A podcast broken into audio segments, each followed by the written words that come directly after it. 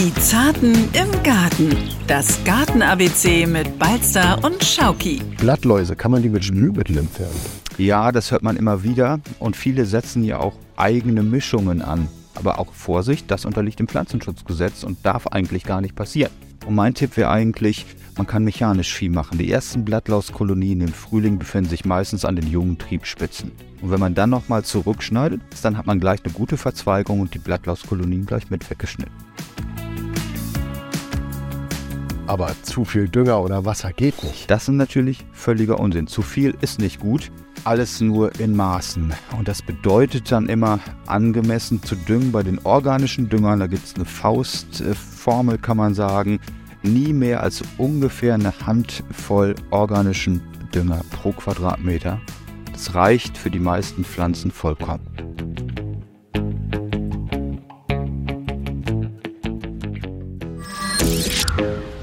Moinsen und herzlich willkommen bei Die Zarten im Garten, dem Gartenpodcast von NDR Schleswig-Holstein. Und Die Zarten im Garten, das weiß man, glaube ich, mittlerweile, ist zum einen Thomas Balzer, der Gartenexperte der Landwirtschaftskammer Schleswig-Holstein. Und natürlich Samir Schauki, meine grüne Seele an meiner Seite.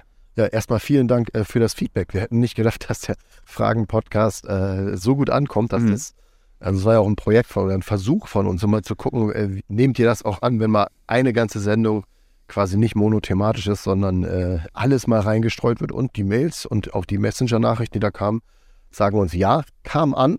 Mhm. Also dafür erstmal vielen Dank. Das äh, freut uns natürlich, dass ihr äh, da auch so glücklich darüber seid, dass wir eure Fragen mal beantworten eure Fragen, die zum einen kommen über den Messenger der NDR Schleswig-Holstein-App. Da kann man uns ganz einfach eine Nachricht schreiben. Zum anderen könnt ihr das aber auch per E-Mail machen. Die Zarten im Garten at ndr.de.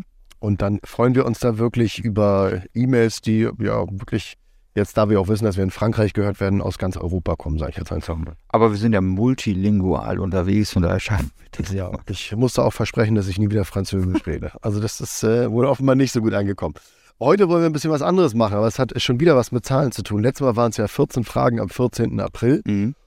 Und heute kümmern wir uns um ein Thema. Thomas wird Gartenmythen aufklären. Das heißt, wir haben uns 15 Gartenmythen rausgesucht, mhm. von bis, also Aussagen, wo man einfach immer so tut, als wären die richtig. Also sowas wie viel hilft viel oder starker Rückschnitt bei Neupflanzung. Das sind alles Mythen, die wir heute beackern werden. Und dafür haben wir sie so in verschiedene Themenblöcke gegliedert. Mhm. Äh, das kann ich mal sagen. Einmal ist Mythen rund ums Thema Pflanzen, einmal Mythen rund ums Thema Pflege und Dünger und Ernte. Genau. Und die werden wir euch jetzt in drei Etappen entmystifizieren, könnte man sagen. Wow. Erste Kategorie ist das Thema Pflanzen. Mhm. Und, und da hast du ein bisschen geschaut, da habe ich ein bisschen geschaut. Äh, erster Mythos, den du uns jetzt mal entlarven kannst. Nur bestimmte Gemüsepflanzen sind gute Nachbarn. Das liest man immer wieder. Die Foren sind voll damit, egal wo. Und da muss man einfach Folgendes zu sagen. Bedenken über Unverträglichkeiten zwischen verschiedenen Gemüsearten sind, das gilt jetzt nicht nur für mich, viele sagen das genauso, sind unbegründet. Das Praxiswissen über die wechselseitige Beeinflussung von Gemüsearten ist oftmals widersprüchlich und beruht echt ganz selten auf exakten Versuchsergebnissen und die Erfahrungen mit Hochbeeten zeigen, dass das Nebeneinander von Gemüsekulturen funktioniert, von Tomaten beispielsweise und auch von Kartoffeln, die aus einer Familie kommen, ähm, wo man früher gesagt hat, geht gar nicht, da gibt es eine Pilzkrankheit, Kartoffelkraut und Knollenfäule, Braunfäule, äh, die kommen aus einer Familie, stecken sich an. Da muss man sagen, im Hochbeet funktioniert Und wenn man Anfängerkulturen hat, wie Salate, Radieschen, Spinat, da kann man einfach nur sagen, die wachsen problemlos nebeneinander und sollten in keinem Beet fehlen.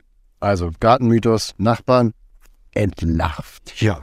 Gartenboden im Gemüsebeet muss umgegraben werden. Genau, sagt man immer wieder, umgraben ist eigentlich das A und O, aber man muss dazu sagen, dass durch tiefes Umgraben die ja von den Bodenorganismen durchsetzte obere Bodenschicht nach unten befördert wird. Das Bodenleben wird getötet, der Humus wird nach unten gebracht. Besser ist es daher eher mit einer Grabegabel oder einem sogenannten Sauzahn, das ist so ein Aufreißhaken, zu lockern das Ganze und aufzureißen. Nur bei schweren, tonhaltigen Böden ist es wirklich sinnvoll, dass man da einfach zum Herbst umgräbt, weil die sogenannte Frostgare, also das Durchfrieren von den Schollen, dafür sorgt, dass die fein aufbröseln, diese Schollen.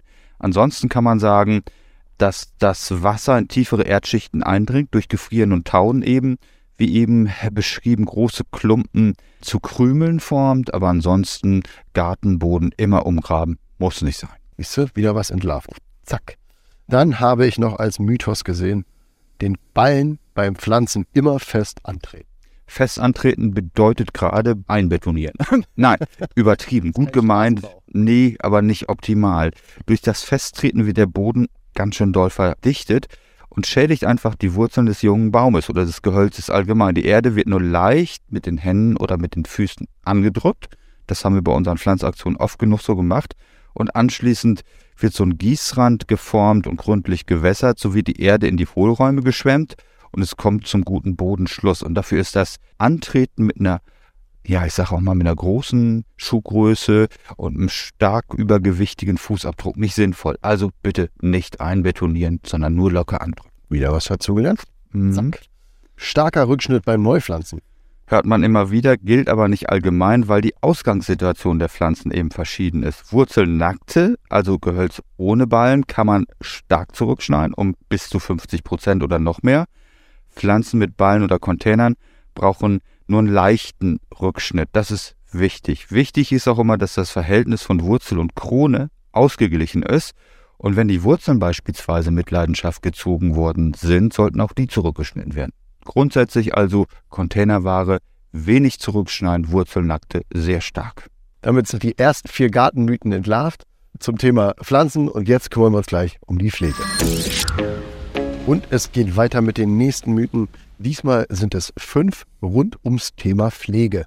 Und wir laufen gerade über ein Thema, das den nächsten Mythos betrifft. Im Frühjahr muss der Rasen vertikutiert werden.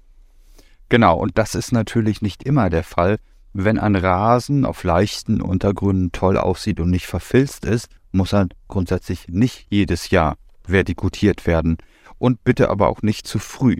Im Frühjahr ist es immer so, zu einer gewissen Zeit, dann kommt ein Vertikutierer raus und alle Nachbarn sind gleich dabei. Das ist natürlich Quatsch. Wenn man nämlich zu früh vertikutiert, oftmals Anfang März schon, ist das bei einigen Menschen so, dann bedeutet das Stress für den Rasen. Die neuen Wurzeln werden verletzt, es entstehen Lücken, auf denen wächst aber kein Rasen, sondern Unkraut. Und wenn man dann den Rasen wirklich vertikutieren, aufreißen möchte, beziehungsweise dafür sorgen möchte, dass er danach wieder richtig toll in die Hufe kommt, dann sollte man das später machen. Im Mai zum Beispiel, Juni geht das auch noch, wenn sich der Rasen gut entwickelt. Bitte den Vertikutierer auch nicht zu tief einstellen, das ist keine Fräse, sonst würden die Gräserwurzeln verletzt werden. Und wenn man nach den Maßnahmen den Rasen nachsät, düngt und wässert, schließt sich alles wieder wunderbar, wenn die Temperaturen des Bodens hoch genug sind und das ist frühestens ab Mitte Mai der Fall. Also bitte nicht zu früh und bitte nicht dann, wenn die Struktur des Rasens in Ordnung ist. Fertig. Check. Rasenmythos entlarvt. Ein Teich ohne Algen ist ein gesunder Teich. Auch das stimmt nicht. Algen gibt es ja auch in Ökosystemen, die gesund sind. Und das ist auch völlig normal, weil sich Kaulquappen drum ähm, kümmern. Die fühlen sich da wohl, verstecken sich.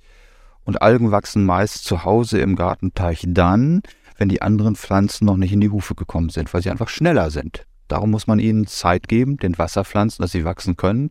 Überflüssige Teichalgen werden abgeschöpft und dann kann eigentlich gar nichts mehr passieren. Also Algen müssen nicht schlimm sein und wenn man wasserreinigende Pflanzen verwendet, wenn man abwechslungsreich bepflanzt, passiert gar nichts. Man muss nur daran denken, dass man in kleinen Teichen keine Fische einsetzt. Die geben ja was von sich. Und diese Hinterlassenschaften führen dazu, dass man Nährstoffeinträge hat und die beschleunigen das Algenwachstum. Also Fische nur begrenzt. Genau. Und dann kommen wir zum nächsten, was wir begrenzen wollen, nämlich Blattläuse. Kann man die mit Spülmittel entfernen? Ja, das hört man immer wieder. Und viele setzen ja auch eigene Mischungen an, bestehend aus verschiedenen chemischen und nicht chemischen Verbindungen. Aber auch Vorsicht, das unterliegt dem Pflanzenschutzgesetz und darf eigentlich gar nicht passieren. Sollte man mal dazu sagen.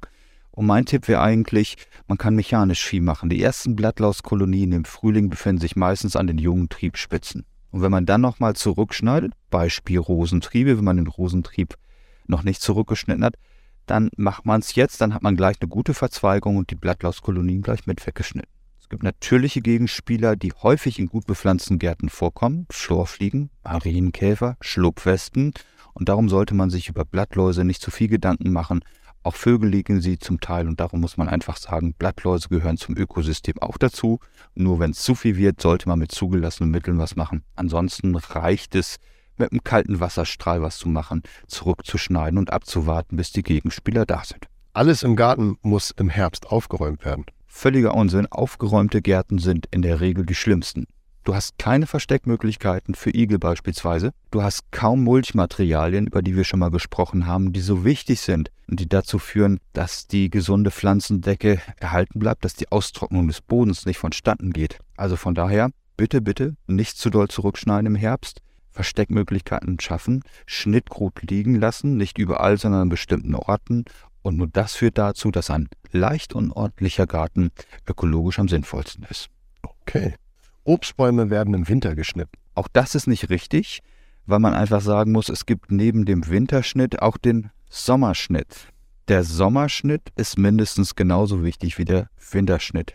Starktriebige Bäume werden beginnend mit der zweiten Augusthälfte ausgelichtet. Alles, was nach oben wächst, was sich über Kreuz und krank ist, wird zurückgenommen und das führt dazu, dass man den Baum im Wachstum begrenzt.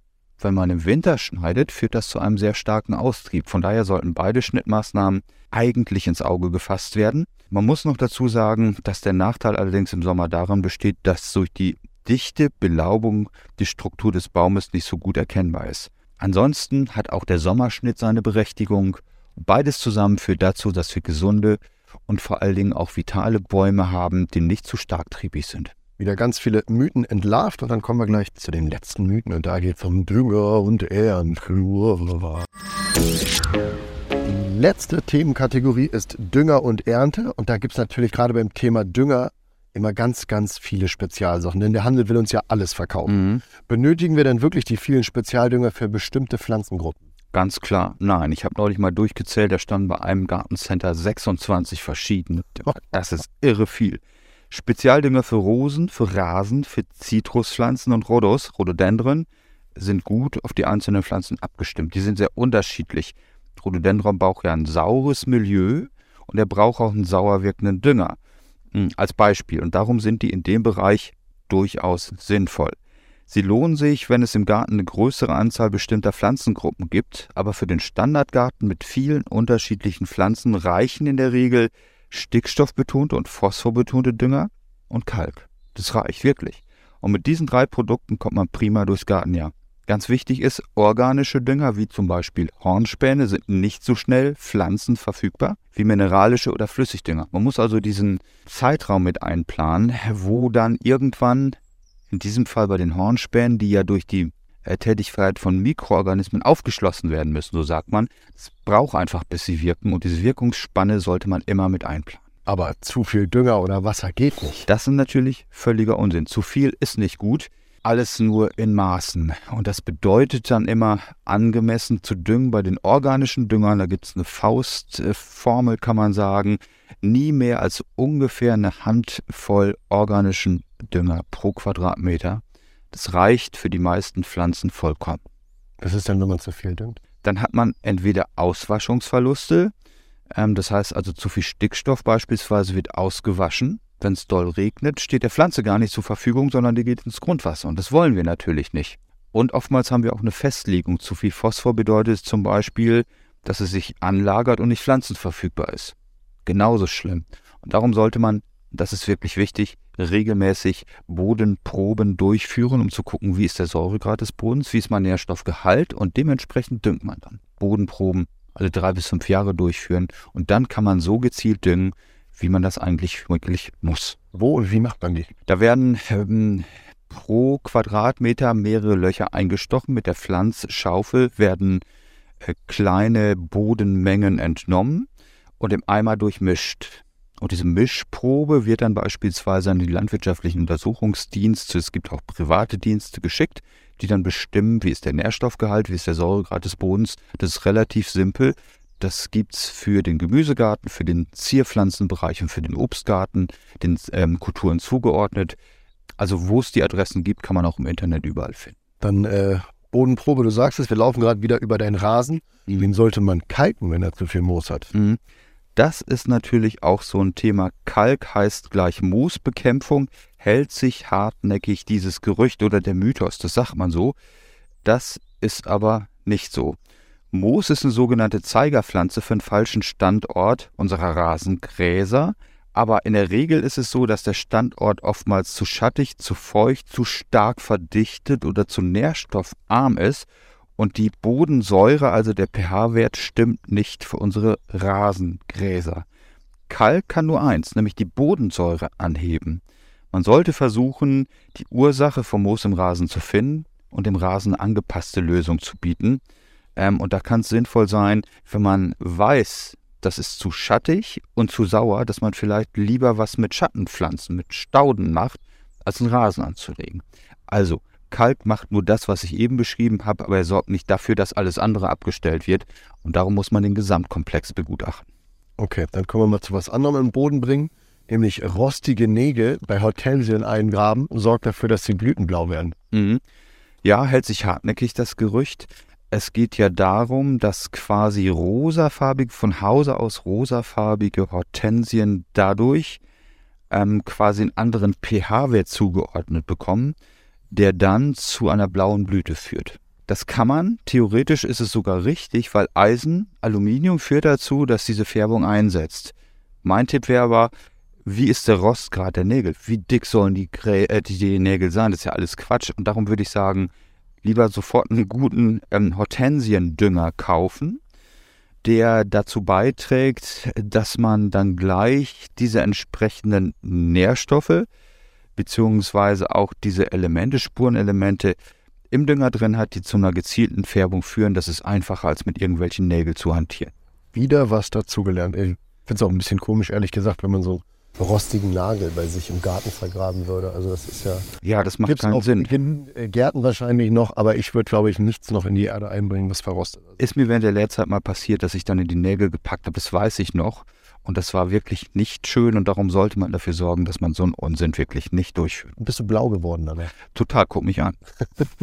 Schlumpfbalz, dann nennt man ihn auch. So ist es. Ähm, kommen wir zum nächsten Mythos. Nur mit verschiedenen Pflanzenschutzmitteln kann man gesundes Obst und Gemüse ernten. Das ist natürlich völliger Unsinn, weil viele Pflanzen brauchen eigentlich gar nichts, um gesund im Garten zu wachsen. Ich denke zum Beispiel an Gemüsepflanzen, die man schützen kann durch eine Fließauflage oder durch Kulturschutznetze. Wenn man die über empfindliche Kulturen spannt, hat man keinen Zuflug von Möhrenfliegen, man hat keine Schädlinge und auch Schnecken spielen keine Rolle. Das Einzige, was man wirklich braucht, oftmals im Haus- und Kleingartenbereich, ist Schneckenkorn auf Eisenbasis, weil gegen Schnecken kommt man manchmal nicht immer an. Alle anderen Mittel spielen im Garten keine Rolle. Wenn man daran denkt, dass man wirklich einfach nur ein gesundes, ähm, ausgewogenes ökologisches Gleichgewicht benötigt durch eine standortgerechte Bepflanzung, macht alles andere keinen Sinn. Dann kommen wir jetzt zu unserem letzten Mythos. Dann haben wir sie alle abgearbeitet, die Top mhm. 15. Nur Bio-Obst und Gemüse ist gesund und ungespritzt. Mhm.